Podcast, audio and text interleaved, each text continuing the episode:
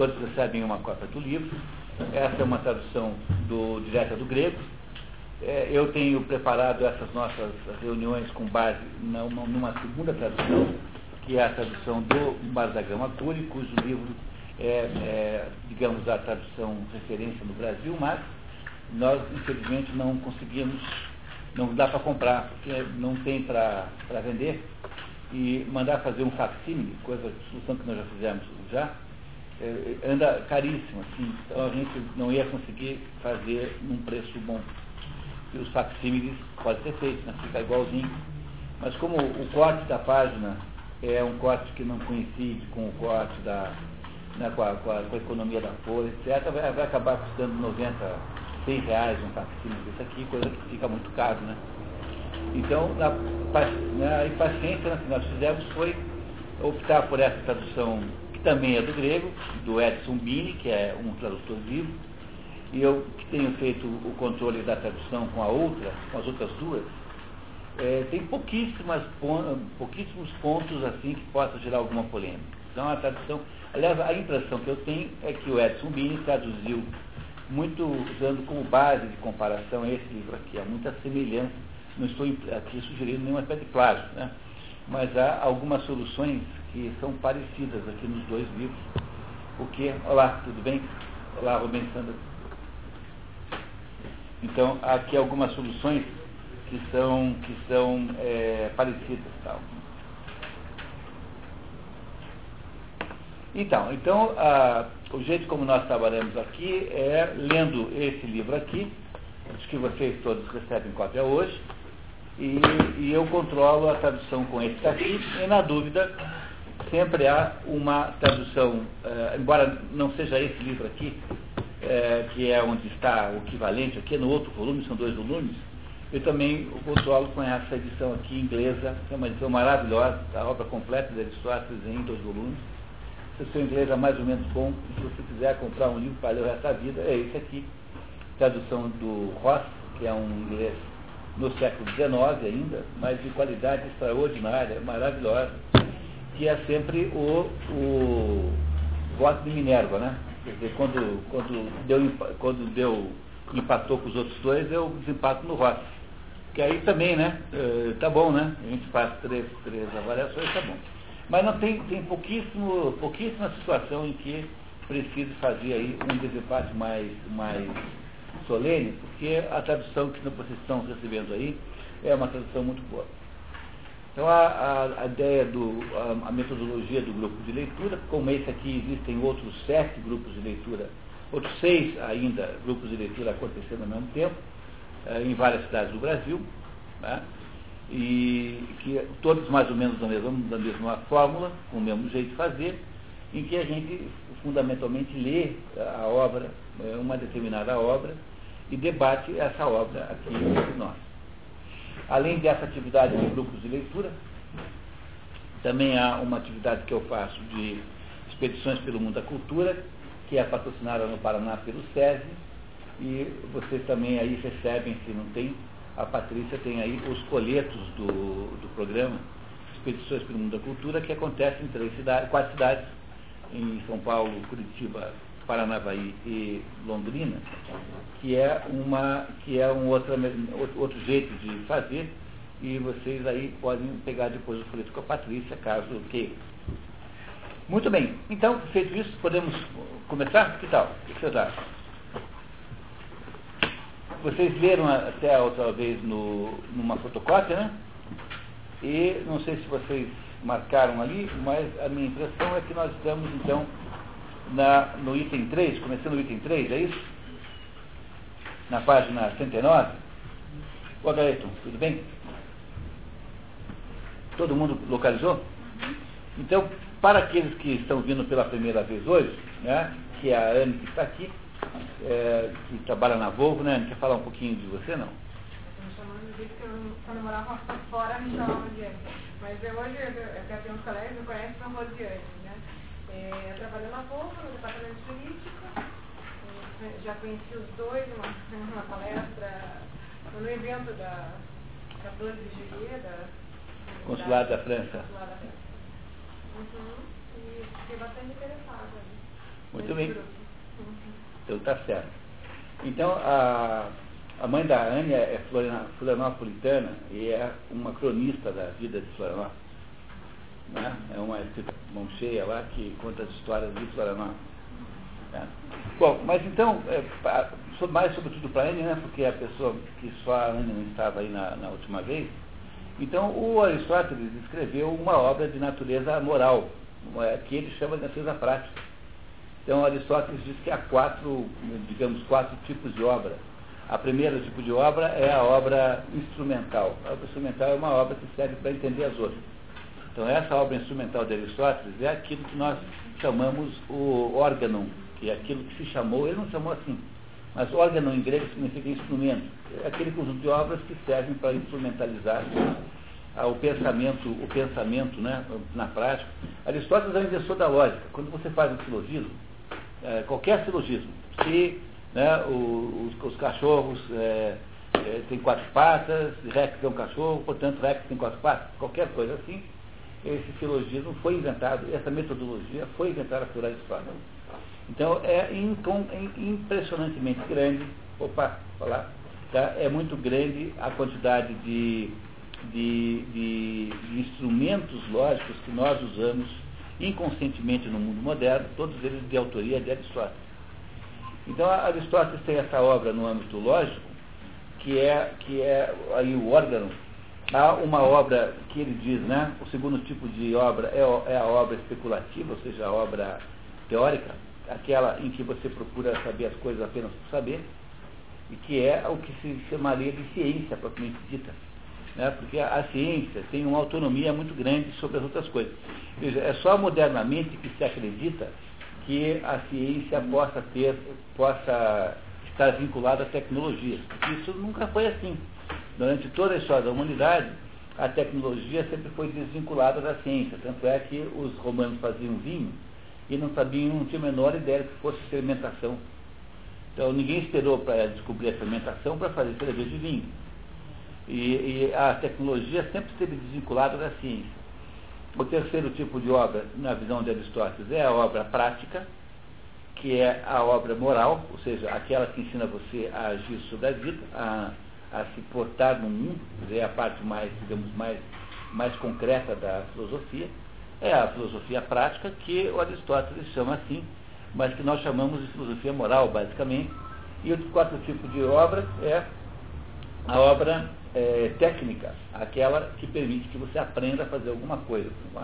Um livro de jardinagem, por exemplo, que ensina a cuidar lá das magnólias e tal. Então é um livro prático é, de que Aristóteles não escreveu nenhum. Aristóteles só não escreveu livros desse, nesse ramo. Escreveu livros instrumentais, escreveu o órgão, inventou a lógica, escreveu obras especulativas, a maior parte da obra de Aristóteles são obras que procuram descobrir como as coisas são, então são obras de natureza científica. Aristóteles é, sobretudo, um autor científico, um biólogo. Se for pegar as obras de Aristóteles, as que sobraram, 80% é sobre biologia. São descrições de animais, de plantas, como é que funciona, a, como é que as plantas crescem, como é que não crescem. Então ele é o pai de todas as ciências. Ele inventou a botânica, inventou a zoologia, inventou a biologia, inventou. A medicina não, porque a medicina já era alguma coisa que ele trouxe de família. Ele era descendente de um médico, no tempo que a medicina era uma arte, uma arte de natureza iniciática, que apenas os, os filhos dos médicos recebiam. Né? Ele era um. Portanto, ele não, o pai dele, ele morreu muito cedo, né? o pai morreu cedo, ele nunca, nunca foi um médico na prática, mas ele, de certa maneira, tinha o, o prestígio de ser filho de um. Mas ele não contribuiu com a medicina, mas contribuiu com o quê? Com a biologia, entendendo como é que funcionam determinados aspectos da vida, da vida, né, da biológica, etc.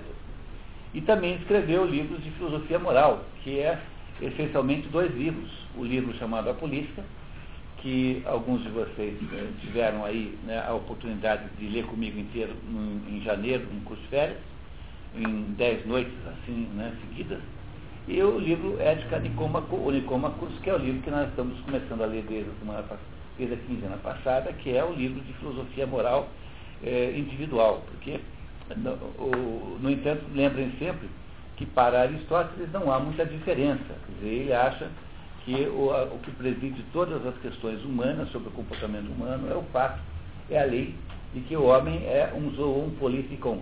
Zoon politikon em grego significa animal social. Apesar da nossa insistência em ficar traduzindo como animal político, é, só para gerar confusão e parecer que a gente parece todo mundo com o Zé Borba. Entendeu? Quer dizer, é uma, uma coisa assim inacreditável, que a gente não consiga compreender que zoon politikon é o, o homem, o homem é um animal que vive na polis, vive na cidade. Portanto, ele é um sujeito social. O ser humano, é, a sociabilidade do ser humano é tão natural quanto as funções fisiológicas, digamos assim. E é por isso que todo, todo o processo de filosofia ética de Aristóteles começa é, com a política. Nós vimos a política antes da ética, é, justamente para criar uma referência que ele mesmo estabelece como sendo anterior. É, ele acha que, que é preciso entender né, que o ser humano individual vem antes do ser social. A cidade se forma depois que as famílias existem. E, né, então, só cuidado, porque aqui é fundamental fazer uma distinção entre o que é prioridade cronológica, o que acontece antes no tempo, e o que é prioridade ontológica, o que acontece antes no, no sentido. Então, embora a cidade seja, seja é, super, é, posterior no processo, é, ao, no, na, na, na, linha do tempo, ela é, na visão de, de Aristóteles, o principal uh, assunto da vida humana, que é a vida humana é baseada fundamentalmente nessa ideia de vida social. Portanto, é, o que se devia, a, a ação humana deveria ser uma ação voltada para a produção da melhor vida comum possível. E isso gera uma confusão dos diabos, porque o Aristóteles o tempo todo diz que os interesses da cidade, às vezes traduzidos por estados, são maiores do que do indivíduo. E essa maneira de dizer acaba induzindo a confusão de você achar que a gente tem todo mundo que obedeceu o Chaves.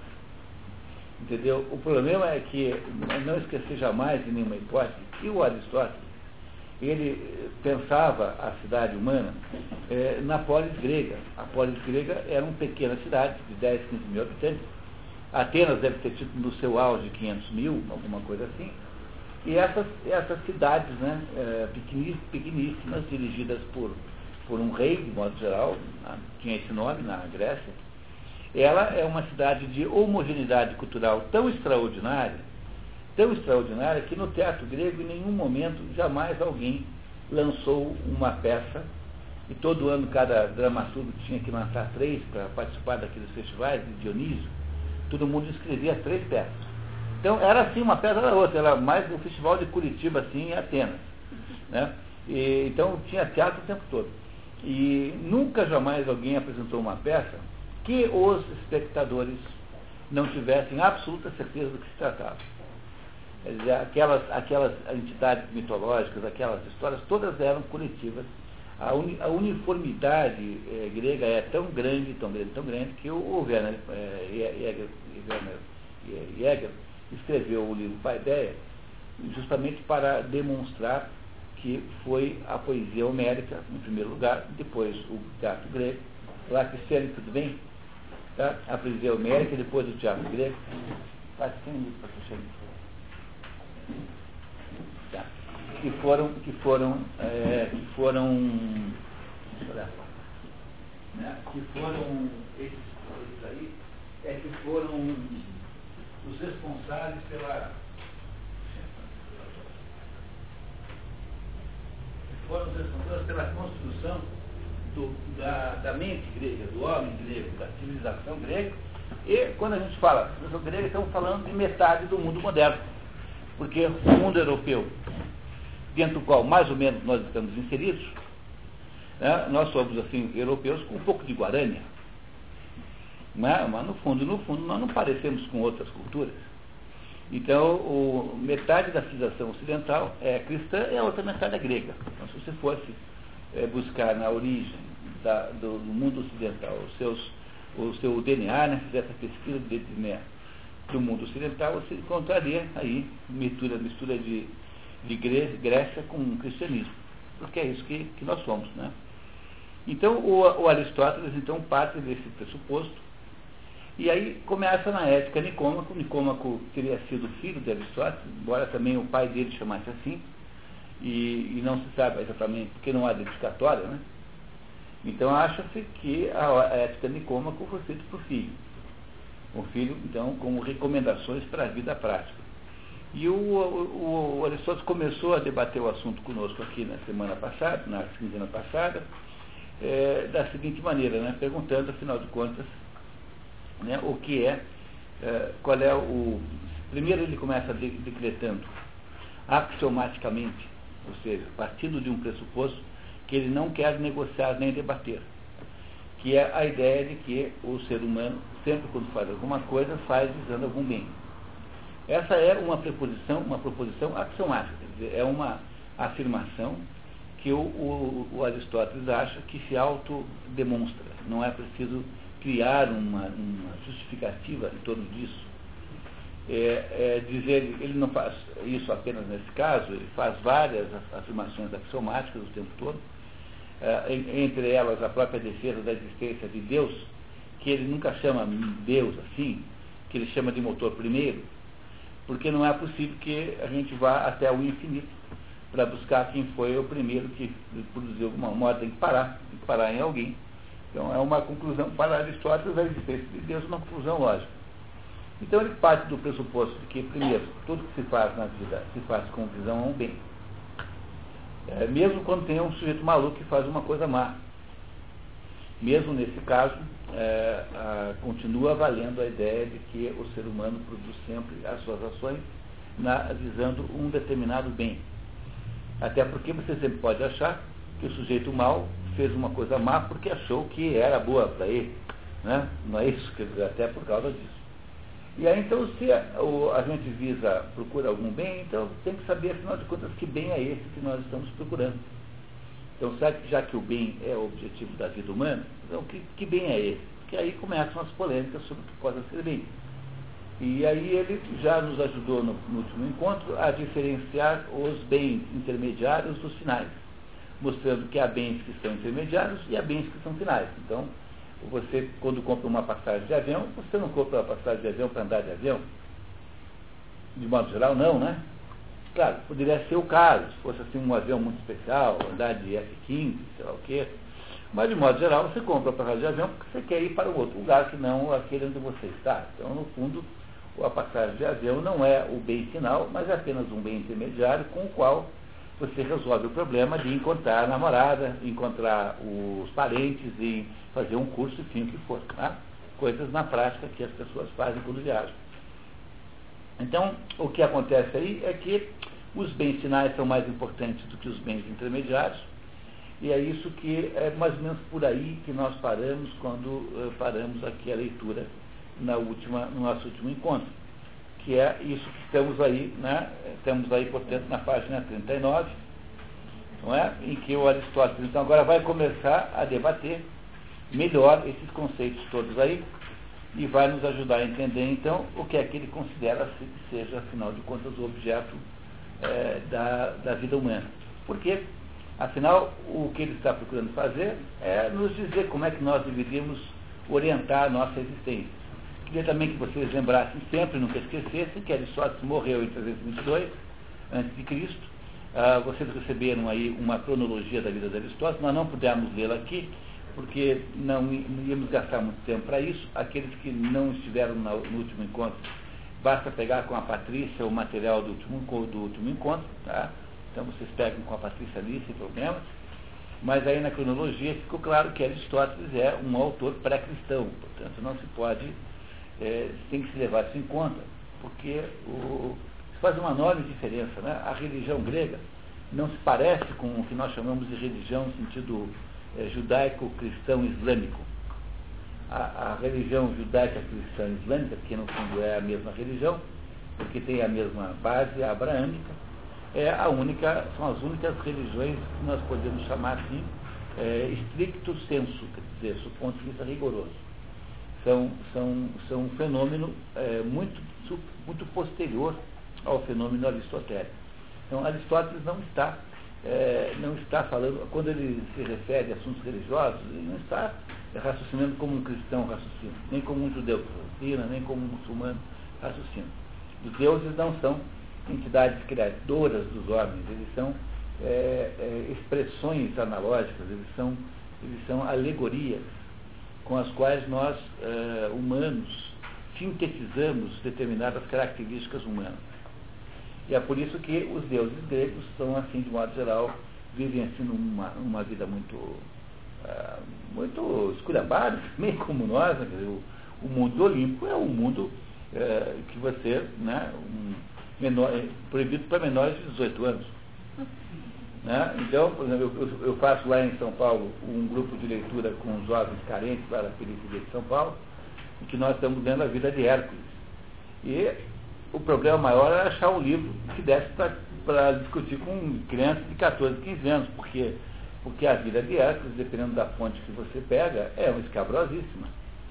Mas isso é um problema, entendeu? Quer dizer, aí você tem, os, os deuses refletem os, os, humanos e não o contrário. Não é isso? É exatamente o contrário. Então, uh, uh, e também reflete tanto bem quanto mal. E, e, e, na parte boa é que está a, a devoção grega. Então, um grego eh, não tinha o sentido de patriotismo que nós temos hoje, porque a ideia que os gregos tinham é que cada cidade era protegida por um certo deus. E então o que faz o habitante daquela cidade é ser devoto daquele deus. Tanto é que a acusação que se faz a Sócrates, que veio antes de Aristóteles, né, não se conheceram por meros 15 anos. É que Sócrates havia é, desconsiderado os, os deuses da cidade e havia ensinado a juventude a fazer o mesmo. Então reparem, o nome disso é impiedade, que era o maior de todas as acusações que podia fazer alguém, porque é a acusação em que você é, acusa alguém de desprezar o Deus da cidade. Então a, toda a ideia de política, toda a ideia de, digamos, de de, de patriotismo na Grécia está associado ao deus da cidade e não a uma entidade chamada país. Porque Atenas é, só existe como por relação a, a Atenas, a deusa Atena, que é padroeira da cidade de Atenas. E assim por diante. Então, esses 12 deuses mais importantes, há 12 deuses mais importantes, eles mais ou menos controlam o imaginário. Há muitos e muitos deuses, mas há 12 assim que são centrais. Esses doze controlam o imaginário grego naquela época.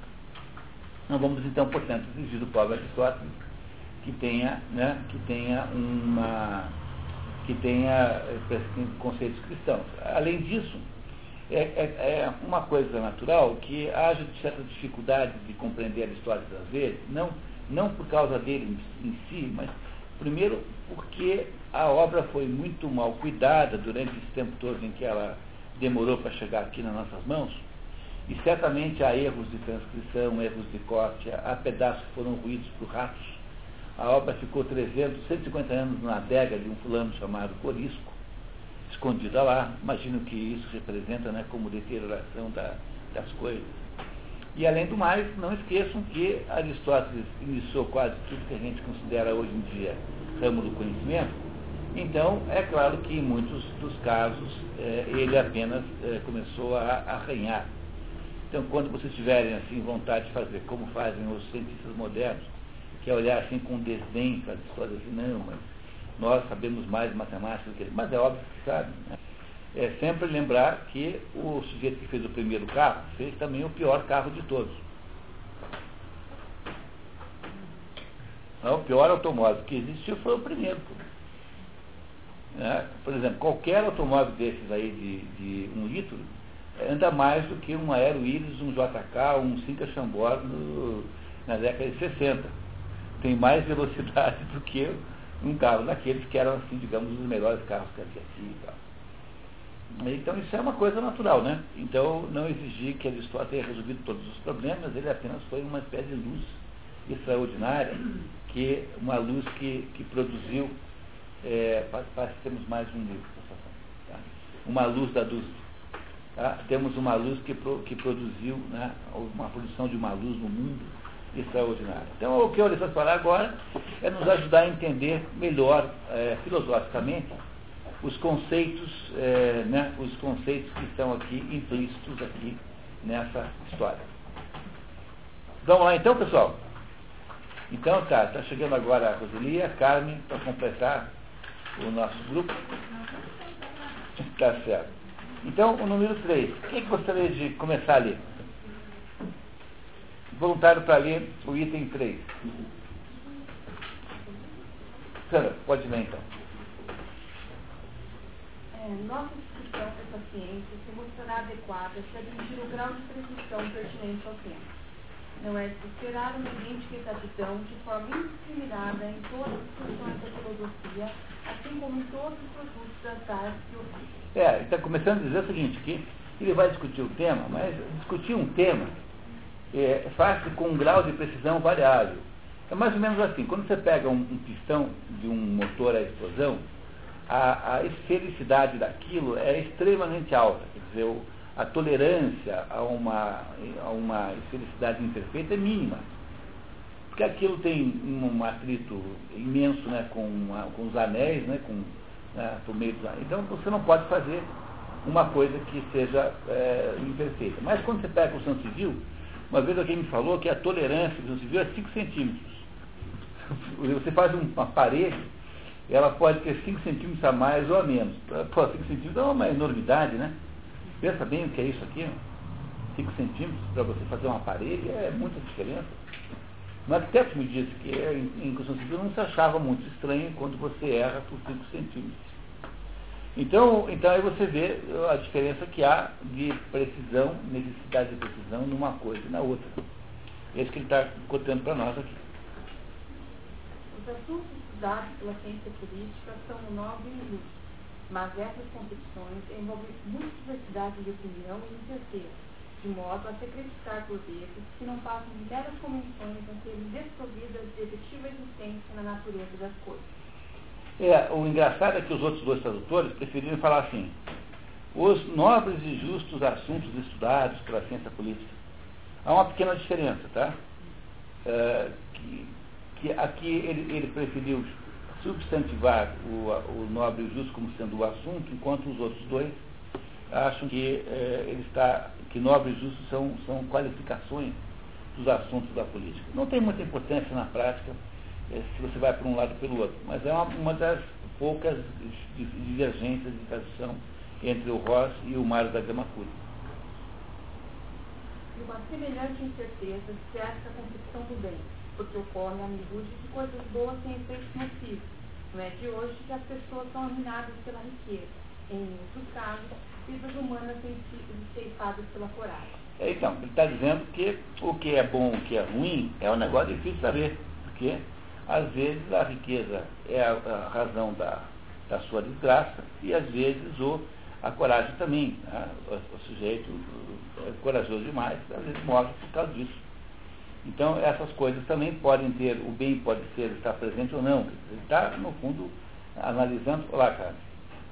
Passamos os dois vídeos. A Carmen para Roseli, por favor.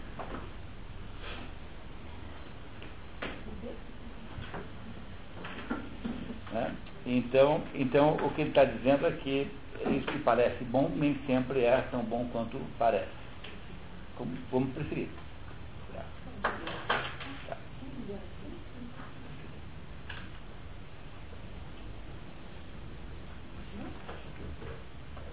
Aí, continuando, Sandra, por favor. Deveremos, portanto, nos contentar se, ao lidar com esses assuntos a partir de premissas assim certas, conseguimos apresentar, grosso modo, um delineamento da verdade.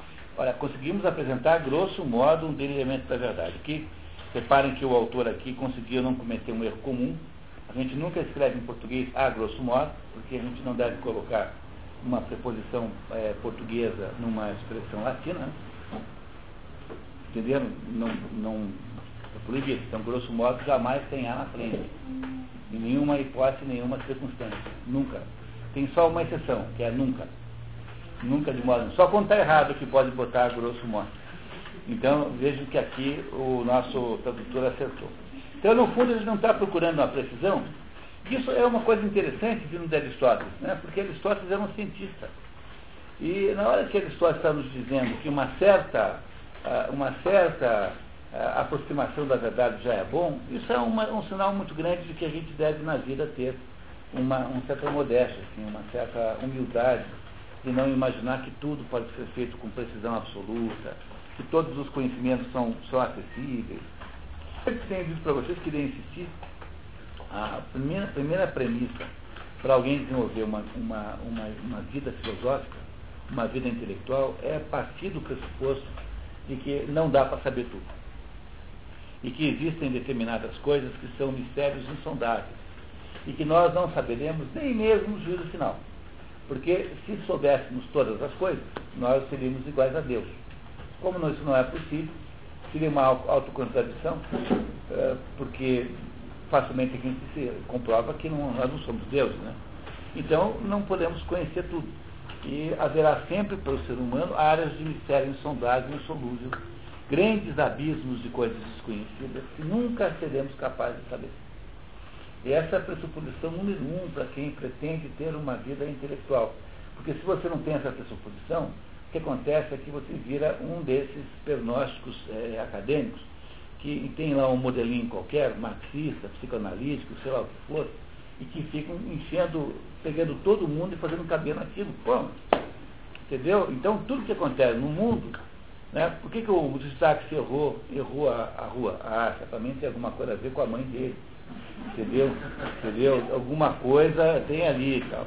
É, essa atitude assim é uma atitude muito anticientífica, muito antifilosófica. Em última análise, portanto, é bom nós termos uma certa modéstia com isso. Considerando que nossos objetos de estudo e nossas premissas não passam de generalidade, será suficiente para aportarmos a conclusões de validade geral. Em conformidade com isso, é-nos facultado solicitar ao estudante que também aceite vários pontos de vista que formulamos dentro do mesmo espírito pois constitui a marca de uma mente instruída, esperando aquele grau de precisão em cada modalidade que é permitido pela natureza do assunto em particular. Então, sejamos bom senso, né? Não esperar precisão demasiada onde ela não é possível. Reparem que ele fala de estudantes. Esse livro aqui é um dos tais estudos acromáticos. Como vocês sabem, há dois tipos de livro do Aristóteles. Há os livros, digamos, exotéricos com X, que foram feitos para serem divulgados ao público em geral, e esses livros sumiram, desapareceram. Eles sobraram, sobrou só o convite à filosofia, que, que no Brasil, aliás, já foi traduzido, e eu acho que não tem mais nada. E a Constituição de Atenas, só. E os outros são todos livros esotéricos com S, feitos para dentro, né? ou acroamáticos. O que, que significa isso? São livros que nasceram de anotações dos seus alunos. Então, o, o, professor dava de manhã uma aula, uma aula para os alunos, era uma aula sem debate. O Aristóteles ficava lá na frente dos alunos e, e fazia uma espécie de, de, de palestra. É, até hoje faz assim, por exemplo, na França, aquilo que, as aulas magnas nas Sorbonne são feitas assim. À tarde, o Aristóteles abria a porta do liceu e aí entrava quem quisesse do povo e fazia então uma aula dialogada com ele, uma, uma, um debate, um debate filosófico. Então, o, o, essa obra aqui é uma obra feita na manhã, quer dizer, o, o que está aqui é uma obra que não foi editada para o público. Então, foram alunos que anotaram a obra de Aristóteles e foram aos pouquinhos dando uma edição caseira, assim como anotações de aula. Pois não, Cláudio? Acroamático. Acroamático. Né? É, essas são, são, uh, são as, as, as notas que se dava para essa aula da manhã. Tá? O mais fácil, esotérico com S de manhã, exotérico com X à tarde. Exotérico com X, para fora, né? e esotérico com S para dentro. Então, para dentro é iniciático.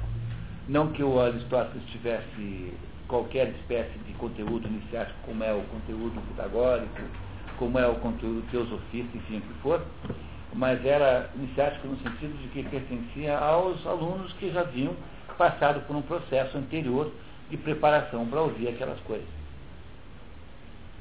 Por isso aqui parecerá sempre anotações de aula. Então haverá determinados pontos que parecerão obscuros, haverá outros pontos em que há uma certa contradição.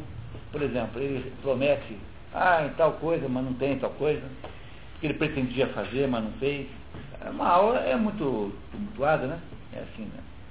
Outro que é assim o tempo todo é o Mário Ferreira dos Santos, que fica o tempo todo dizendo, ah, no biolivro tal, você encontra essa explicação, mas no, no, no livro tal não existe. Não tem o livro tal. É, às vezes acontece. É igualmente implausível aceitar conclusões meramente prováveis de um matemático e exigir demonstrações rigorosas de um orador. O grau de precisão e ambos é diferente, né?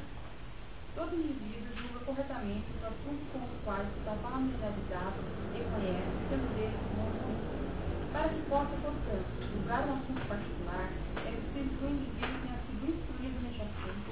Para ser um bom juiz, em geral, é necessário que tenha recebido uma educação completa. Consequentemente, os jovens não são aptos para o estudo da política, que carecem de experiência de vida e de conduta, que é o que supre as primícias da matéria de da filosofia. É, aí isso não vale só para a ciência política, mas para um grego, ninguém tem direito a debater as ideias antes dos 30 anos.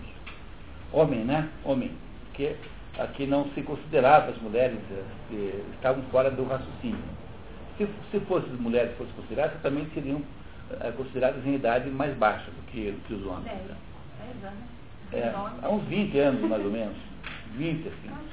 Acho que um homem de 30 equivale a uma mulher de 10, assim, maturidade. Por aí. Mas o. Mas o. Porque os gregos. O, o, problema do jovem é que o jovem está. É um, o jovem é um, uma pessoa na idade jovem está uh, excessivamente subordinada à vida emocional. Então só tem, só consegue viver emoções. Quem consegue sobreviver emoções é muito autorreferente, muito, muito autocentrado. É por isso que os jovens têm essa, dão essa impressão de acharem que são o centro do mundo. Porque eles só vivem emoções, só. Então, uh, um, grande, maravilhoso livro que explica isso, que conta esse romance, é o, o livro chamado O Processo Maurício, que vocês comp conseguem comprar nos secos, assim, a 10 reais, é muito barato, tem muito, é bem fácil encontrar, o Processo Maurícios, que é um livro de um alemão chamado Jakob Wassermann. Esse Jakob Wassermann escreveu um livro em que tem lá um sujeito chamado Etzel Andergast, que é um menino assim, de uns 16 anos, e esse menino é filho de um juiz. E o pai dele é um juiz, tá, um, um juiz maduro, e ele descobre que o juiz cometeu um, um erro judiciário contra um sujeito chamado Maurícios. Não que ele tivesse nada contra o outro, simplesmente não considerou lá certas provas, coisas que acontecem. E acabou o outro lado preso, Maurício. Ele, o Edson Andergast fica horrorizado com aquilo e ele então resolve tirar limpo a história. E ele então foge de casa, arruma, pega um dinheiro com a avó, foge de casa, vai para Berlim e vai atrás do sujeito que saberia é, quem era o verdadeiro assassino. E aí então ele acaba descobrindo quem foi quando volta, o pai dele, quando sabe, quando soube, né? Deixou um bilhete, né? Dizendo que o pai dele interessou-se pelo caso e indultou o, o tal do Maurício. E ele, quando descobre que o pai indultou o Maurício, fica furioso, porque indultar o, o fulano é apenas perdoar o crime que ele teria feito. Mas ele não fez crime nenhum. Então ele não tem que ser indultado, ele tem que ser inocentado, que é muito diferente. E, e aí então o livro todo conta a história de uma personalidade juvenil que tem uma, uma obsessão por uma justiça é, puramente emocional. Tá? Ele, ele quer que exista justiça perfeita. Em última análise, é isso que ele deseja que aconteça. Então, essa atitude é uma atitude juvenil, é isso que ele está dizendo aqui. Então, os jovens não são capazes de se dedicar a assuntos de natureza, digamos, é, assim mais, é, mais ampla, porque os jovens vivem aí é, prisioneiros das suas emoções, dos seus momentos emocionais, é isso que ele está dizendo, por isso que não é para você discutir filosofia com um jovem. Né? A regra grega era, primeiro aprende a dançar, depois aprende filosofia. Então ninguém devia ser, poder ser juiz, por exemplo, antes de ter. Juiz trabalhista tinha que ter empregado antes de poder ser juiz trabalhista primeira condição. O sujeito não, o senhor, o senhor é candidato a juiz, o senhor é empregado, não, então não pode ser juiz. Entendeu?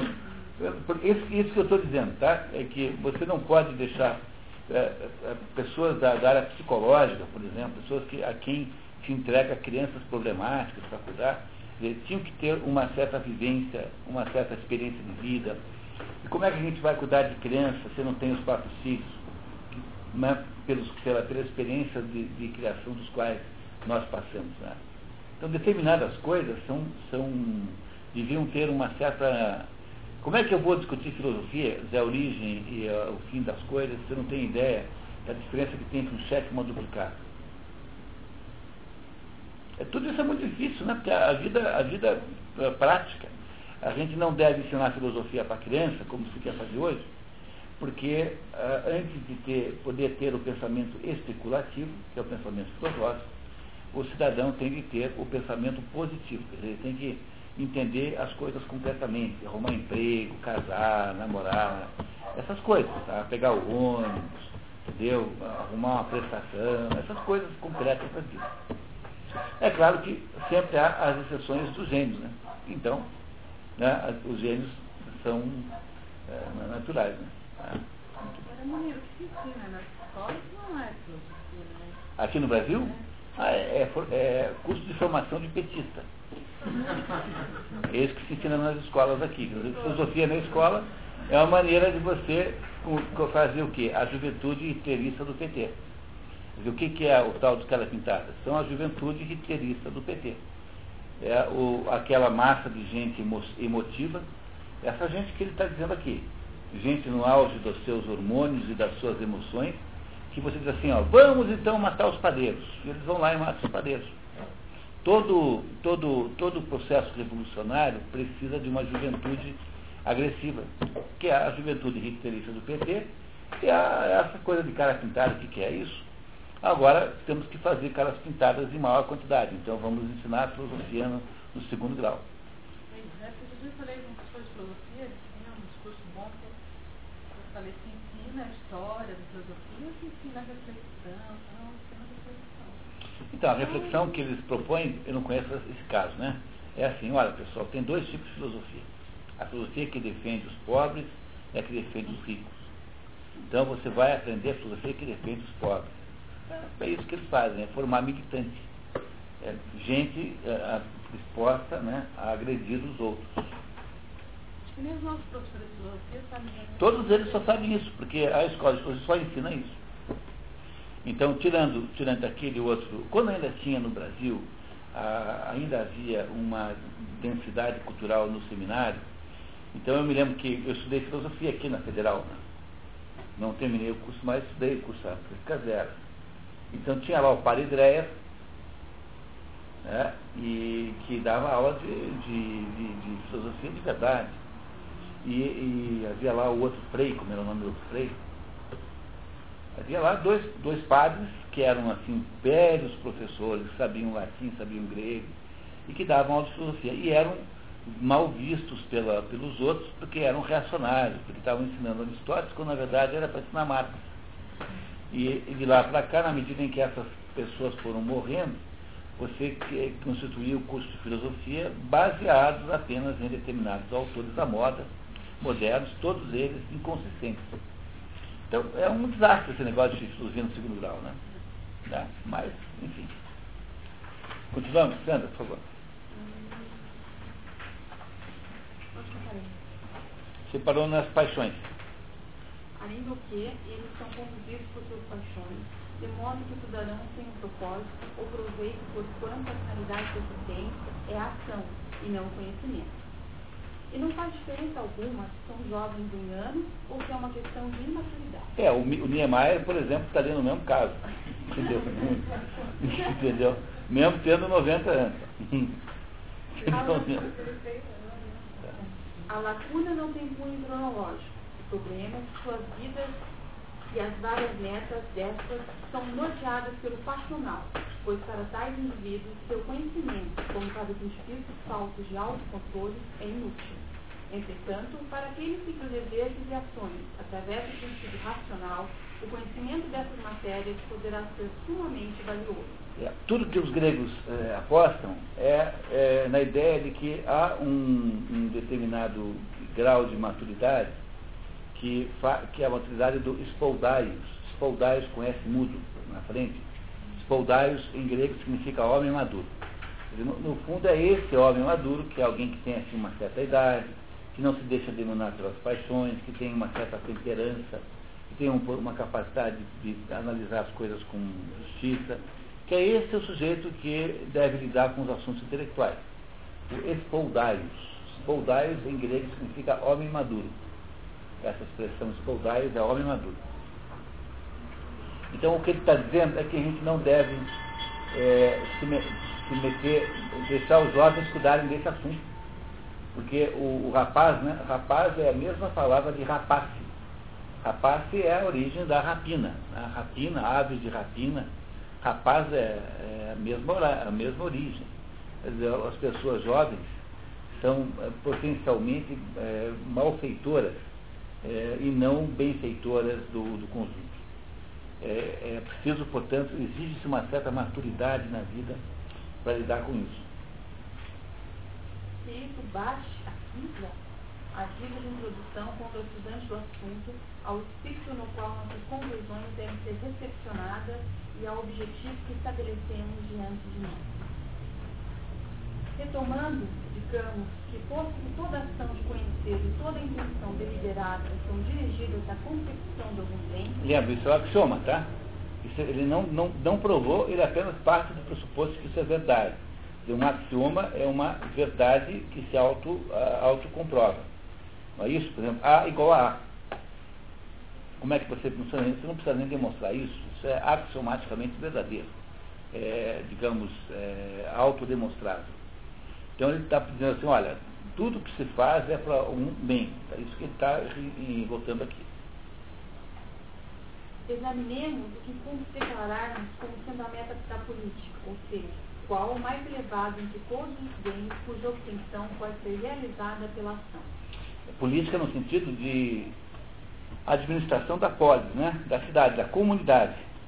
Lembrando sempre que ele não está falando do Brasil, está falando lá daquela cidadezinha grega com 10 mil pessoas que têm o mesmo imaginário, né, que pensam igual, que têm a mesma formação mental. Verbalmente, é-nos possível quase afirmar que a maioria esmagadora da espécie humana está de acordo no que tange a isso, pois tanto a multidão quanto as pessoas refinadas a ele se referem como a felicidade e identificam o ser bem ou o dar-se bem como ser feliz. Quer ler a nota, por favor, senhor embaixo? Eudaimonia. Um daqueles Felicidade, felicidade é a tradução de eudaimonia. Tá? Eu é bom, bonito e daimos é espírito. Né? Então, o, o demônio vem dessa palavra. No sentido grego, o demônio não tem o sentido é, satânico que tem hoje, moderno. Tanto é que o Sócrates sempre dizia que toda vez que ele ia tomar determinada decisão, uma voz falava com ele que era o demônio familiar. É como que é, no fundo, no fundo, uma, uma, uma, uma analogia para falar em consciência é, é moral, né? Mas o demônio não é para um grego uma coisa má. Então, é o demônio é um espírito bom. Isso é, é, é não, é, de, de, demônio é um, uma série de espírito, mas é, eu demônio é uma palavra difícil de traduzir, porque ela tem uma porção de conotações simultâneas assim. Então, é, ela é felicidade? É, mas, mas é felicidade no sentido não exatamente igual ao que nós chamamos de felicidade. Então, é uma das dificuldades de tradução aqui, desse, desse, de compreensão desse livro, é essa palavrinha eudaimonia, que é uma palavrinha de difícil é, tradução, porque é muito ampla. Né? Muito ampla. Eudaimonia, um daqueles termos gregos de difícil tradução, porque o conceito é mais abrangente do que o nosso. Eudaimonia engloba também as ideias correlatas de bem-estar e prosperidade. Importante ressaltar que para Aristóteles não se trata de um estado passivo de sentimento, mas de uma forma de atividade. Mas o que consiste a felicidade é uma matéria polêmica, e que entende por ela a multidão não corresponde ao entendimento do sábio e sua avaliação. Então, se todo mundo concorda que, digamos, o melhor, o objetivo maior de todos é a felicidade, não há nenhuma concordância do que seja isso. Então, o que é felicidade? Tá? Então, é isso que ele vai agora tentar nos levar a entender. O que ele está fazendo aqui é tipicamente a abordagem filosófica a abordagem filosófica é a abordagem que permite que você discuta qualquer assunto, mesmo assuntos que você não entende. Porque, como ela é uma abordagem é, de, de, de, prospecção né, é, geológica, ela vai abrindo as palavras e vai entrando em contato com elas, né, vai tentando encontrar, e ela tem um poder assim de conseguir conversar inteligentemente sobre as coisas. Então, é, esse é o método filosófico de, que Aristóteles criou e que vai ser mais ou menos o método da filosofia a partir daí. Porque o, o, o, os três filósofos gregos criaram as três metodologias básicas filosóficas. É, é, Sócrates cria a dialética, que é a ideia da contraposição crítica, né, de dizer o contrário para ver se funciona. Platão cria a ideia da hierarquia dos conceitos, que os conceitos estão hierarquizados, e Aristóteles cria a ideia da análise, ou seja, da quebrar o assunto em pedaços para ver o que tem lá dentro. Esses três aí, se vocês repararem bem, essas são as três metodologias para as quais você estuda. Então, se você quiser aprender a estudar, você tem que aprender um pouquinho dessas três metodologias. Eu estou preparando um curso, talvez eu fazer aqui, chamado Iniciação à Vida Intelectual. É um livro de um curso de, uh, de aprender técnicas de estudo de verdade, né? Estudar de verdade, né? Não, não, não fazer essa coisa aí de natureza formal que a escola faz. É, esse final de semana eu descobri bem qual é a diferença que tem entre o ensino e a educação. É a mesma diferença que tem entre a polícia e o detetive particular. A polícia tem a obrigação, mas quem tem a competência para descobrir o autor do crime é o detetive particular. Então, o problema de quem quer estudar alguma coisa é escapar da polícia, escapar do sistema de ensino e arrumar o verdadeiro educador. É, porque esse é o sujeito que ensina você de verdade. O, o verdadeiro educação é outra história. Se você quer aprender filosofia, então, em vez de ficar fazendo curso de filosofia, é, leia o Aristóteles inteiro, faça um investimento de dois, três anos na sua vida. Aí você vai saber o que é filosofia. Então, a educação não coincide com o ensino, apesar de que, de vez em quando, coincide, porque sempre tem um sujeito bom no sistema de ensino. E como o professor é, na prática, incontrolável, porque não há força nesse mundo que possa interferir na aula que o professor dá, de vez em quando você topa com alguém que ensina alguma coisa de verdade. Mas, de modo geral, a principal, o principal defeito, pelo qual o principal engano pelo qual nós acabamos não compreendendo o fracasso da educação no Brasil é que nós pressupomos que o sistema de ensino é capaz de fazer isso. E não é. Então, mesmo quando tem alguém dentro do sistema de ensino que é genial, esse sujeito é cada vez mais difícil de encontrar, porque se ele sabe o que sabe apenas do sistema de ensino, ele não saberá muito. Se ele é alguém que conseguiu pular fora, bom, aí então você tem alguém com capacidade verdadeira de ajudar. Então, o maior de todos os enganos que nós cometemos, ilusões, é imaginar que o sistema de ensino possa ser igual ao sistema de educação e não é. Na verdade, o sistema de ensino é apenas uma, um método pelo qual o, a sociedade distribui as pessoas economicamente. Entenderam? Por que, por que, que você faz pós-graduação em MBA? Porque o pessoal de recursos humanos escreve lá no jornal que se você não tiver isso, você não arruma emprego lá não sei onde. Só por isso. Ninguém está querendo fazer beijo de verdade. É uma amolação desgraçada, ter que ir lá aguentar uma aulinha toda noite. Sistema de. Por que, que o sujeito tem que ter o segundo grau? Porque a diaba da mulher de recursos humanos escreve no jornal que para poder ter, ser assessorista, você tem que ter segundo grau. Embora não precise, né? Mas por que, que ela faz isso? Porque no Brasil tem 180 mil habitantes e uma economia que é 5% americana. Então, quando você põe uma, uma nota assim, faxineiro, aparece 12 mil candidatos. Então, como você não vai fazer 12 mil provas, analisar 12 mil currículos, você faz o quê? Você inventa um monte de obstáculos para o pessoal ir tropeçando e batendo o nariz no caminho, para sobrarem só uns 500 lá no fundo, daí você vai dar, um, dar o trabalho. É. Mas essa é verdade pura, nua e crua. Mas é, eu tenho participado de reuniões assim, na empresa, né? Isso é discutido, assim, assim, é, até formação.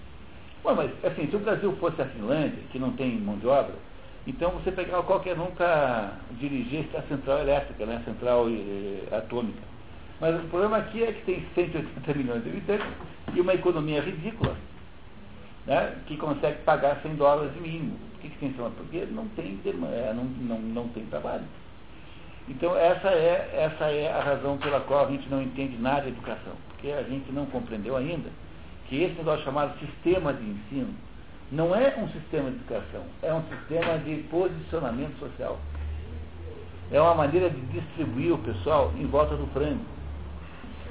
Quem está mais perto, mais, mais longe.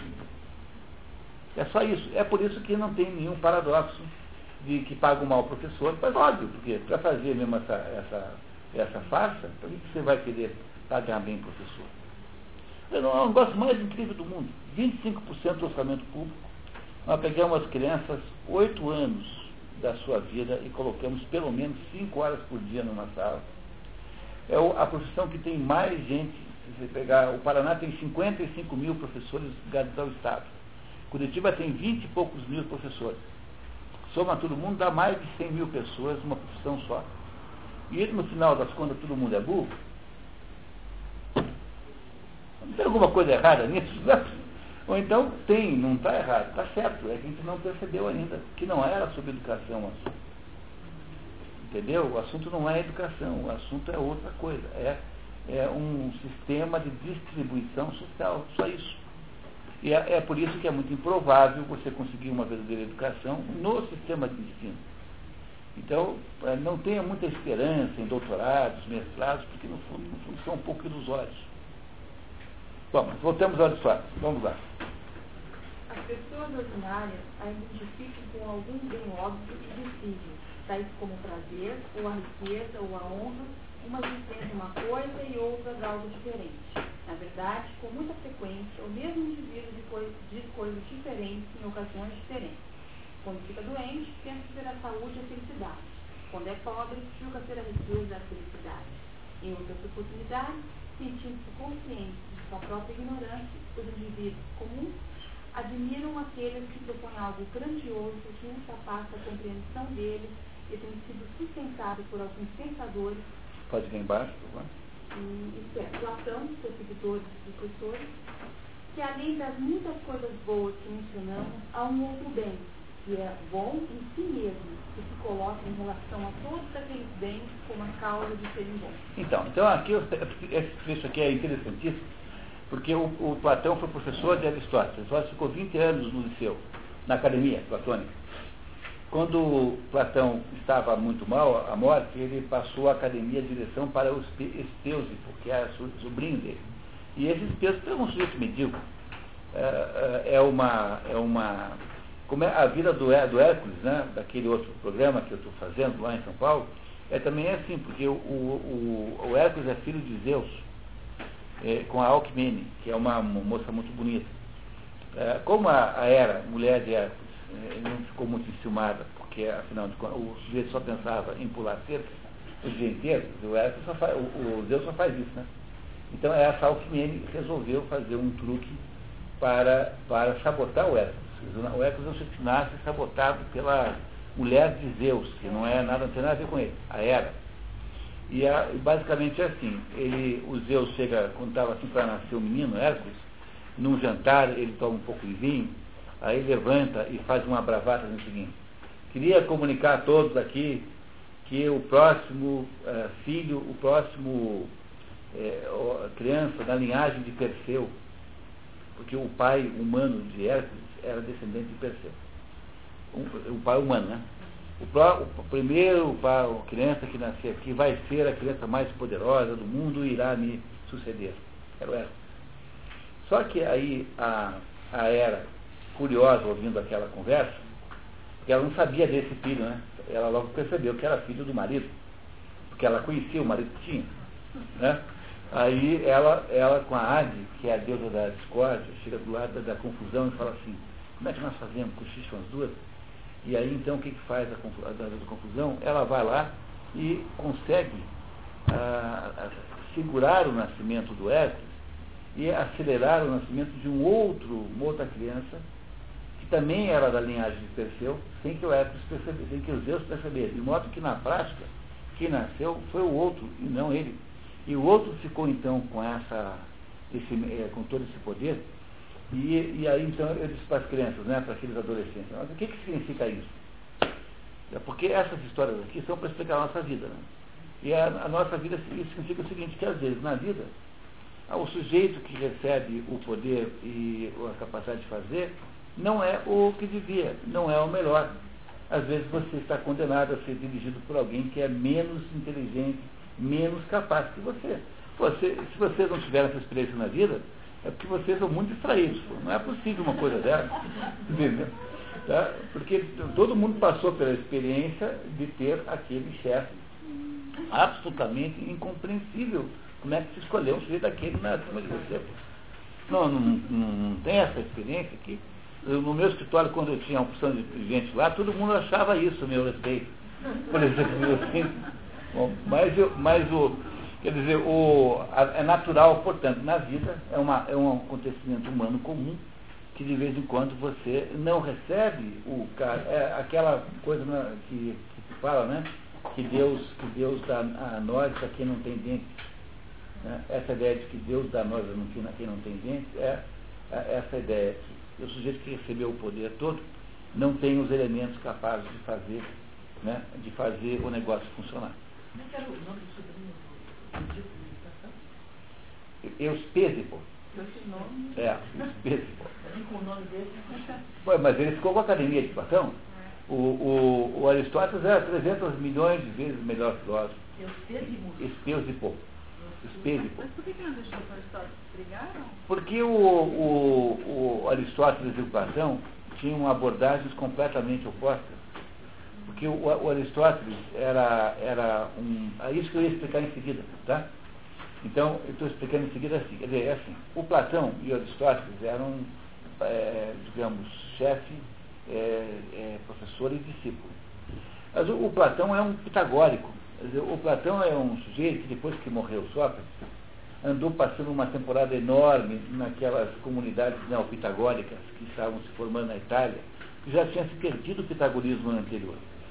E o Platão, então, adquiriu dos pitagóricos essa ideia de que existem coisas que são é, coisas abstratas e que essas coisas são as verdadeiras coisas. No fundo, é o princípio, digamos assim, do cristianismo, da religião. São, são a ideia de que existem determinados, determinados níveis de realidade que são abstratos e são eles que existem de fato. E o que nós temos aqui são é, aí meras é, imitações do que tem aqui embaixo. Foi, foi essa ideia que está por trás do, do que o Platão é, inventou, que é a ideia de que existe um mundo de ideias e de formas ideais. A ideia de que o, o, o que nós chamamos de, de, branco, por exemplo, cor branca, não existe é, de verdade. Que a cor branca que existe é a de verdade que existe é a cor branca que fica, que é o branco ideal, que fica no mundo inacessível. E o que nós fazemos aqui é tentar, por essas tentativas todas dão errado, de fazer coisas brancas, mas todos os brancos são diferentes. Do mesmo modo que cachorro mesmo só tem um, que é o cachorro ideal, que é o modelo de cachorro, o protótipo de cachorro. E os cachorros todos que tem aqui embaixo são todos tentativas de fazer uma imitação desse cachorro é, real. Mas esses cachorros é, é, reais nunca são perfeitos como o cachorro ideal. Então essa era a ideia central de Platão. Dizer, quando eu digo para vocês que Platão tinha como principal contribuição filosófica a ideia da hierarquia dos conceitos, é de que para Platão existe um mundo ideal onde estão as coisas de verdade, e depois existem mundos aqui embaixo, que são mundos, todos eles, é, é, digamos, falsos e precários, que são tentativas de é, copiar esse mundo ideal. E como é que nós saberíamos, por que método é que nós saberíamos que isso é assim? Ah, nós sabemos que isso é assim porque nós todos lembramos, nós todos já estivemos nesse mundo ideal, portanto nós temos reminiscências desse mundo ideal. E é por isso que nós somos capazes de perceber que ele existe. Aristóteles, é, que, é, que, é, que é discípulo de Platão, não acredita nisso. Então Aristóteles diz assim, olha, eu não posso conceber que nós devemos partir do raciocínio e que haja um cachorro ideal, porque a palavra cachorro, que é essa que você diz que existe, né? Que o cachorro ideal só existe na palavra cachorro. E esse cachorro, a palavra cachorro não morde. Então, o que existe, na verdade, são os cachorros reais, concretos, que estão por aí. Essa cachorradinha que está por aí, todos os dois são os reais. E isso, esses cachorros aí, eh, eu chamo tudo esse cachorro porque eles têm uma coisa que os unifica, características comuns.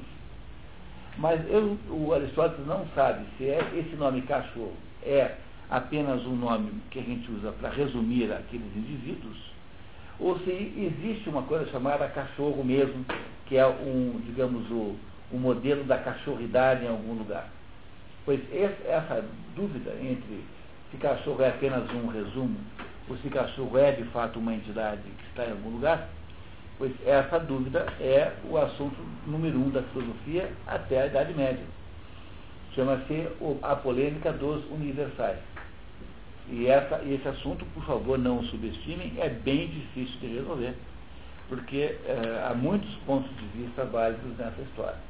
Então, a, a dúvida é, no fundo, no fundo, sempre que a gente tem a tentação de tomar posição nessa briga entre a postura platônica e a postura aristotélica, nós estamos errando, porque a tentativa de, de tomar, uma, de, de, tomar uma decisão, de tomar uma, é, uma, um partido, é uma tentativa associada à insuportabilidade da tensão do contraditório.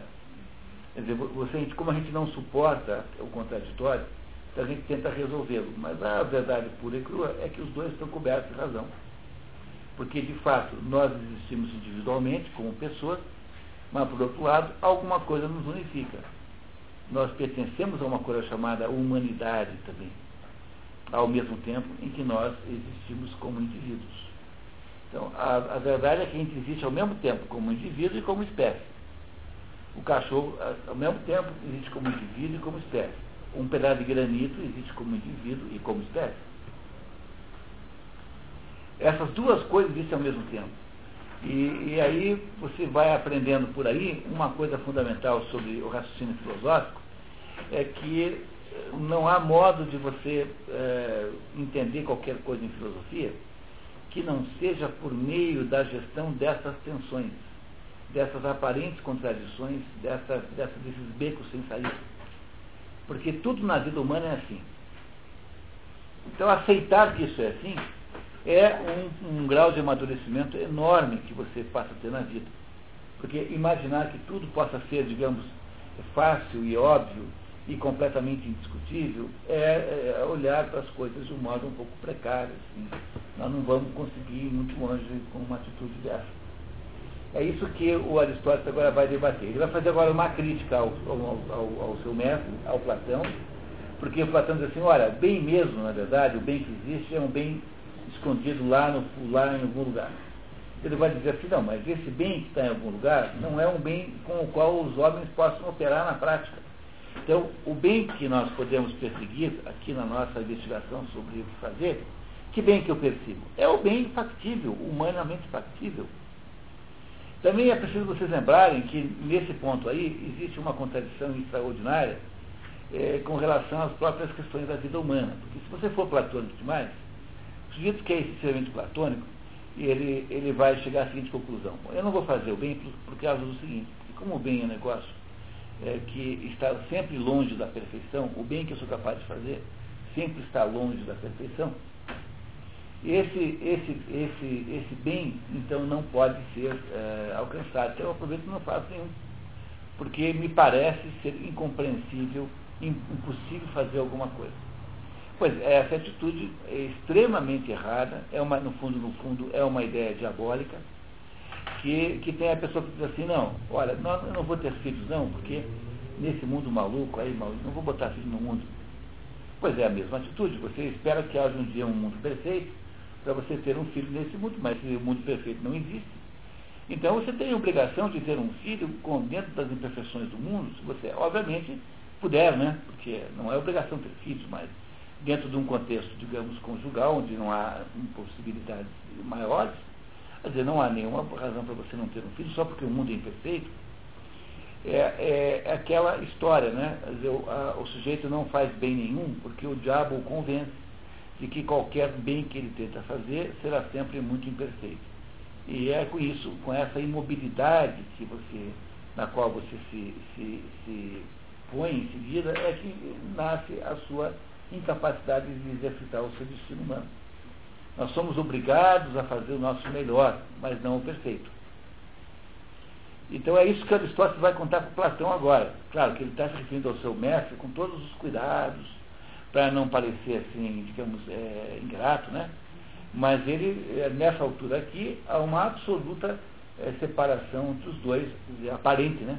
Porque no fundo, no fundo, os dois têm razão. Tanto aqui eu sou platônico, segunda, quarta e sexta, esotérico, terça, quinta e sábado. Né? Entendeu? Então é isso que, eu, que ele vai dizer agora. Olha como, como vai ser interessante. Talvez seja uma tarefa um tanto infrutífera examinar todas as distintas opiniões defendidas a respeito. Será suficiente examinar aquelas que são mais largamente predominantes ou que pareçam conter alguma razão a seu favor.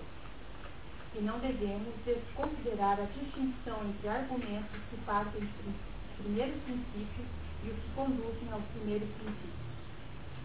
É, Tom Arthur o conceito contido neste vocábulo abarca os nossos conceitos encerrados nas palavras origem e fundamento. São acepções, domínio da metafísica, que é o presente conceito. Na política, arquê tem? Arquê.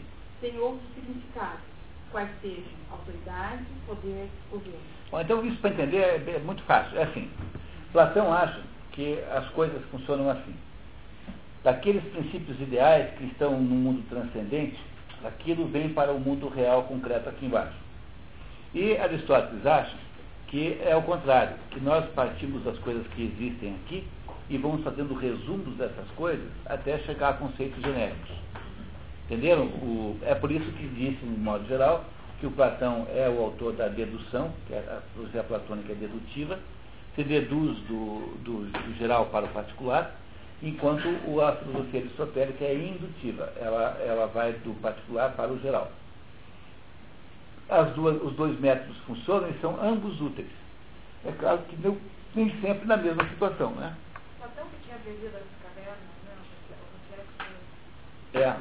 É, é a, a, ideia do, a ideia da, a, o mito da caverna, né? Que está na República, é a ideia de que o, esse mundo das, esse mundo das ideias esse mundo oculto só pode ser uh, acessível àquele sujeito que consiga fugir do mundo das sombras. E nós vivemos aqui no mundo das sombras. Estamos todos amarrados contra uma parede, atrás de nós há uma fogueira, e entre nós e a fogueira passam então as pessoas, os animais, enfim, e tudo que nós vemos é o reflexo da fogueira na parede. Então nós não sabemos nada, a não ser, quem sabe alguma coisa? Aquele sujeito que é o filósofo, que se libertou daquilo, saiu da caverna e foi ver como as coisas eram de fato.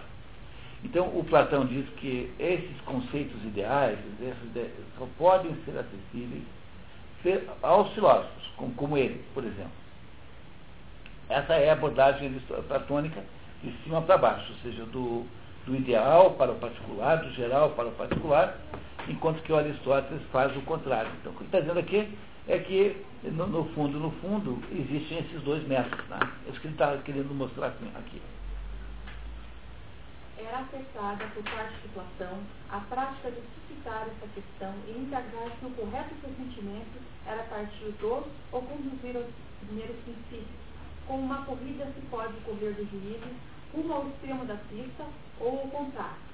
Ora, não há dúvida de que é apropriado partir do conhecido.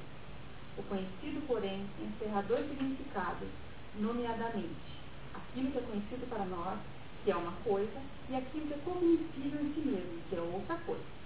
Talvez, então, para nós, em todo caso, seja apropriado partir daquilo que é conhecido para nós, ação pela qual, a fim de ser um bom estudante do correto, Calon é conjugamente reto, belo, bom, nobre, admirável em dose, por vezes diferenciado em função do contexto é, os outros tradutores é, preferiram nobre em vez de reto, correto, traduzindo por nobre.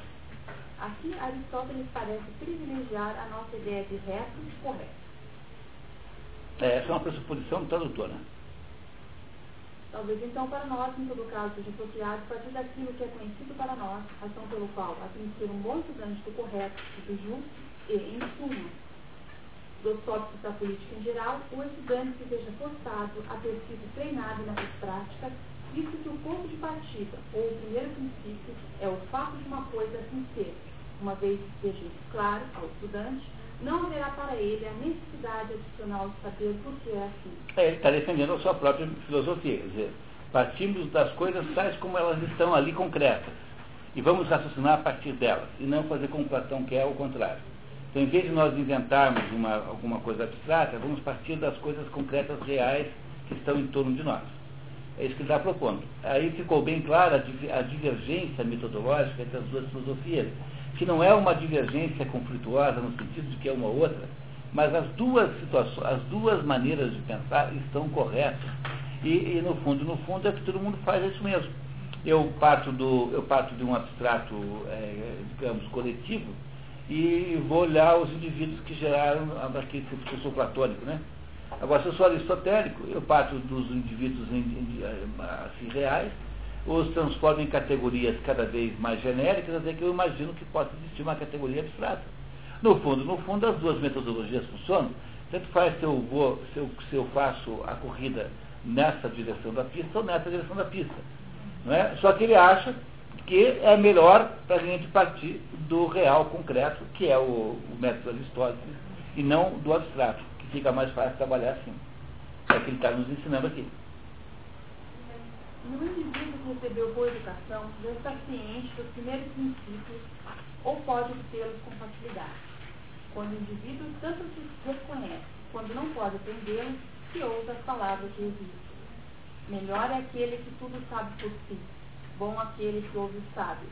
Mas aquele que, sem saber ele próprio, não aprende, a sabedoria de outrem é de fato um homem inútil. Não aprende a sabedoria de outrem é de fato um homem inútil. Então isso está, estaria em Os Trabalhos dos Dias, que são, o Exildo tem só dois livros aí conhecidos, é, sendo que há um, há um terceiro que se tem dúvida. Mas mesmo o trabalho dos dias é duvidoso também, também há dúvida. Mas há um livro do chamado Teogonia, que conta como é que nasceram os deuses, que está no programa desse ano das expedições pelo mundo da cultura. Está nesse programa aqui, a Teogonia. E esse Trabalho dos Dias é um livro diferente, é um livro que fala da vida concreta lá do, dos primeiros gregos.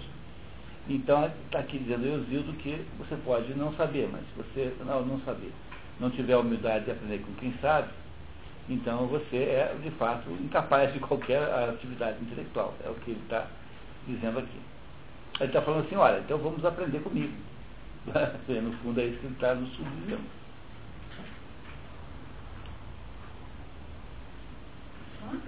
Mais um pouquinho? Vamos lá. Mas continuemos a partir do ponto de nota de direção. A julgar pelas vidas dos seres humanos, as concepções mais ou menos dotadas de racionalidade do bem ou da felicidade que parece predominar entre eles são as que se seguem. Por um lado, os homens em geral os mais vulgares identificam o bem com o prazer e, em conformidade com isso, se satisfazem com a vida do gozo, pois há três tipos de vidas que particularmente se destacam. Ideia já presente no pensamento da Costa. Aquela que acabou de ser indicada. Que é do gozo. A vida da política. E, em terceiro lugar, a vida da especulação. É, especulação aqui é no sentido de é, reflexão intelectual, né? Então, reparem que o que ele está falando aí, o que ele está descrevendo, são as três castas superiores.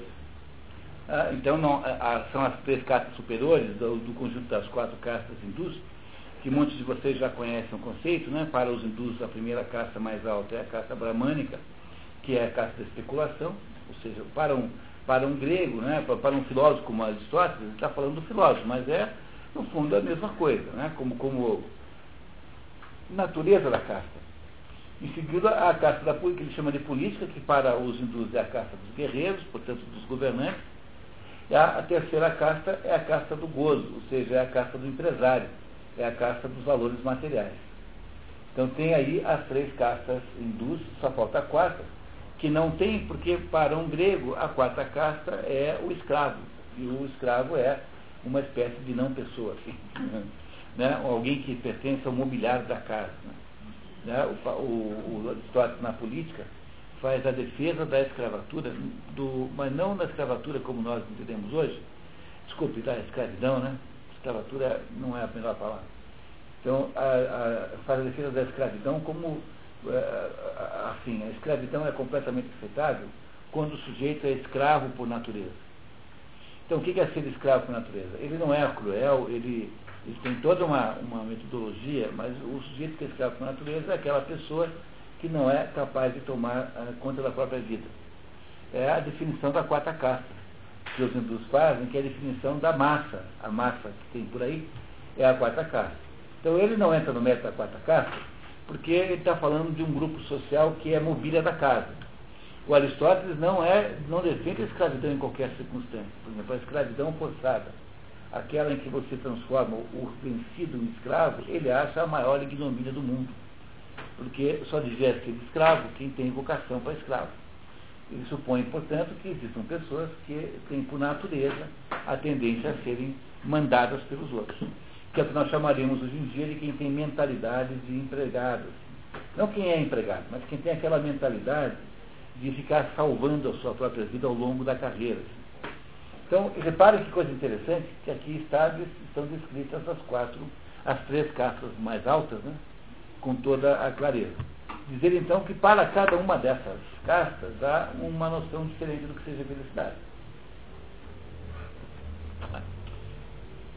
O geral da espécie humana se revela, assim como sendo inteiramente vil, definindo uma vida que é somente apropriada ao gado, embora tenha alguma razão do seu ponto de vista, porque muitas pessoas de alta posição compartilham com sentimentos de Sardanápolo. Sardanápolo. Sardanápolo, monarca assírio, tem consistência histórica de caráter mítico. O sofista tardio Ateneu Renal, cerca de 215 a.C., atribui uma espécie de máxima Sardanápolo, Paulo. Sardanápolo. que é, ou seja, come, bebe, diverte diz que tudo mais não vale um estado, um estado dos dedos. Lhe atribui também o trecho do desabafo que assim finaliza.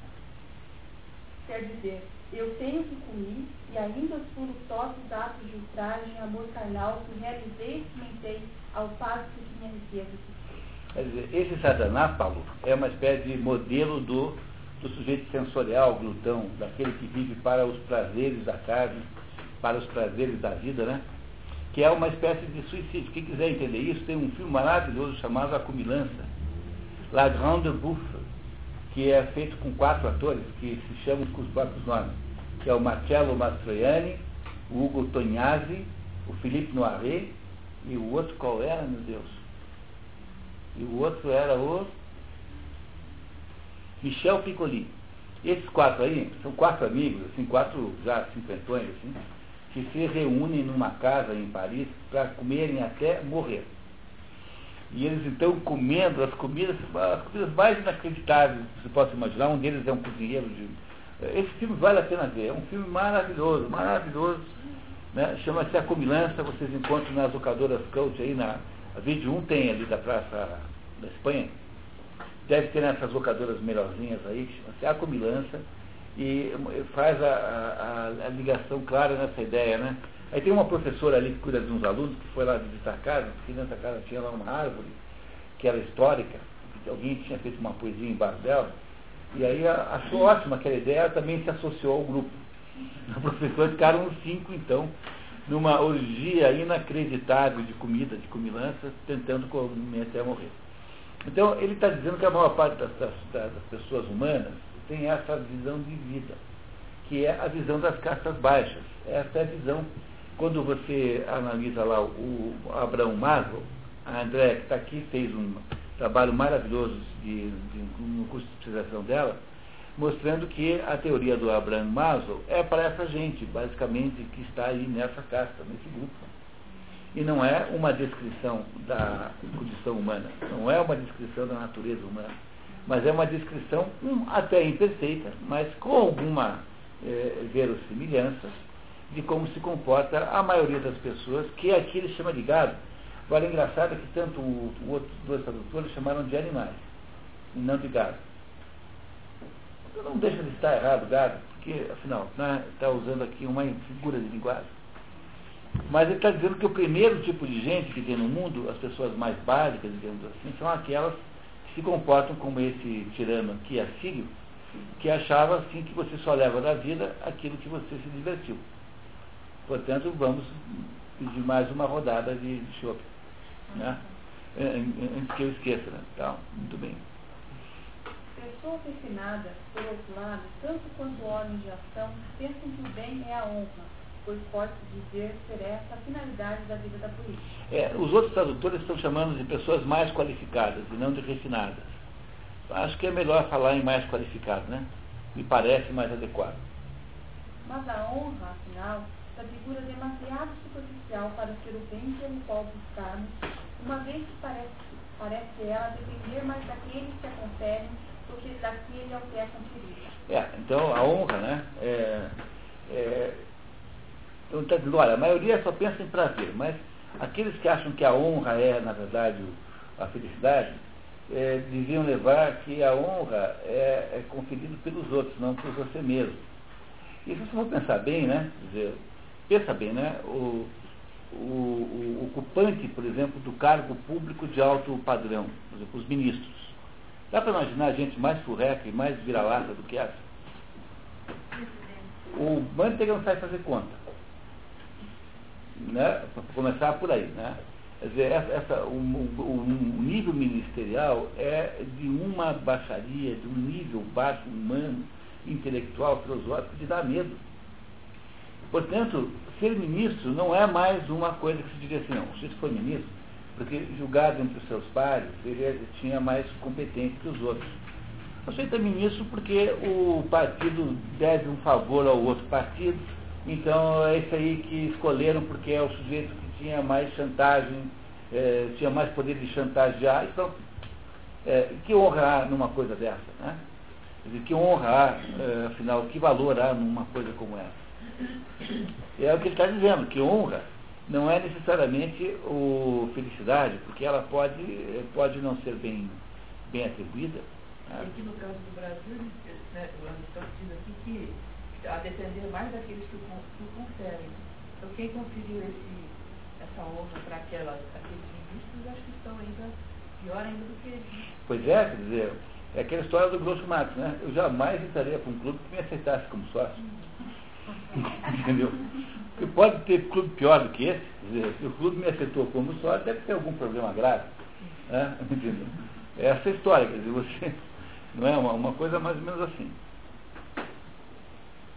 Ora, sentimos, por assim dizer, instintivamente que o bem deva ser algo próprio ao seu possuidor e difícil de ser dele suprimido. Ademais, o que motiva os homens a buscar a honra parece ser o assegurar a si mesmo seu próprio mérito.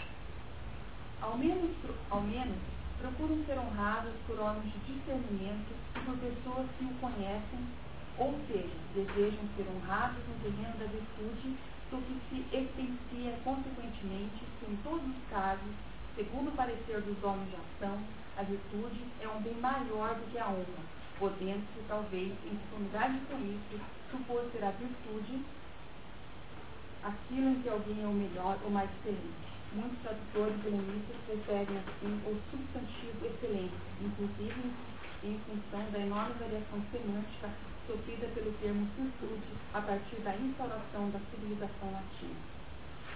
Em lugar da honra, a finalidade da vida política. É, virtude em grego é arete, A-R-E-T-E. E essa palavra arete é uma das palavras mais difíceis de traduzir também, porque ela significa virtude, mas virtude no sentido extremamente diferente do que nós aqui entendemos de modo geral. Virtude é, uma, uma é a melhor tradução para isso, a excelência. Tá? A excelência. Então você diz assim, olha, como a honra pode ser dada por alguém que não sabe o que é honra e, portanto, você não será honrado por isso, então talvez seja a excelência, ou seja, aquilo que não depende dos outros, que depende só de você, que seja de fato o que gera a felicidade. Estão entendendo o que está fazendo? Ele está tentando fazer conosco um passeio pelo, pelo, para entender o que, o que é a felicidade. Né? O que, que é, afinal de contas, felicidade. Eu, de, eu o que, que é isso? Né? Então ele está tentando entender o que é essa palavra, porque ele está até agora defendendo que se nós fazemos tudo em função de algum fim, então que fim é esse? E aparece que felicidade, eu daimônia, seja o fim. Mas o que, que é isso? Tá? Então ele está primeiro dizendo, olha, não são os prazeres. Mas também não são as honras, porque as honras vão e vêm. Você era ministro hoje, amanhã você está em desgraça, virou o Mares Guia, é, virou não sei quem, você virou lá o Dirceu, como é que chamava o homem lá? Não, não, não vamos do outro lado, aquele. É, é, um trocadilho com o nome dele, não lembro mais agora. Quer dizer, você vai do alto, vai do céu para o inferno em dois minutos. Né? Então, é, essas coisas, essas coisas é, aí do mundo aí, material político, não são talvez a maneira de você obter felicidade, porque é muito precário. Então talvez a felicidade seja alguma coisa mais associada à excelência da pessoa. É isso que ele está tentando ver se é. Vamos ver se ele consegue nos dizer mais alguma coisa sobre isso. Mas, mesmo a atitude, submetida a exame, se revela demasiadamente incompleta para ser prudente, uma vez que parece possível possuí-la durante o sono, ou durante a vida inteira, sem pô-la em prática, e também ao homem virtuoso padecer as maiores misérias e infortúnios, sendo que ninguém consideraria que quem, que quem vivesse uma vida de misérias fosse feliz, a menos que existisse em pagar o preço da manutenção do paradoxo. Mas é desnecessário investigarmos esse assunto, isso que foi suficientemente abordado nas discussões ordinárias. As discussões ordinárias, onde foi abordado, são os tais dos livros esotéricos com que não existem. Porque se perderam, não é? Entendeu? Se perderam. Não que ele tenha prometido em falso. Então está dizendo o seguinte, olha, mas a virtude também, será que gera felicidade? Dizer, o sujeito que é virtuoso, mas acontece com ele toda a desgraça do mundo, será que isso é felicidade? Dá para chamar uma pessoa assim de feliz? É, então ele talvez está desconfiado que a arete também não seja a, que não seja também a fórmula da felicidade. É isso que ele está tentando debater conosco. Afinal de contas, o que, que é ser feliz? Né? Essa é quase a, a ideia central do livro. Portanto, esse primeiro capítulo aqui é o mais complicado deles, é o mais que vai nos custar um pouquinho mais para ler, depois fica mais rápido.